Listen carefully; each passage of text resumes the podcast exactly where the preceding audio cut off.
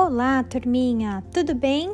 Estamos em nossa segunda aula de língua portuguesa e esta aula é assíncrona. Nós não nos encontraremos pelo Zoom, tudo bem?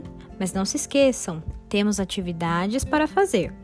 E as atividades dessa aula serão os exercícios do livro que fala sobre pontuações. A Pro explicou para vocês que esses exercícios eles eram longos, então vocês continuariam essas atividades nesta aula, tudo bem?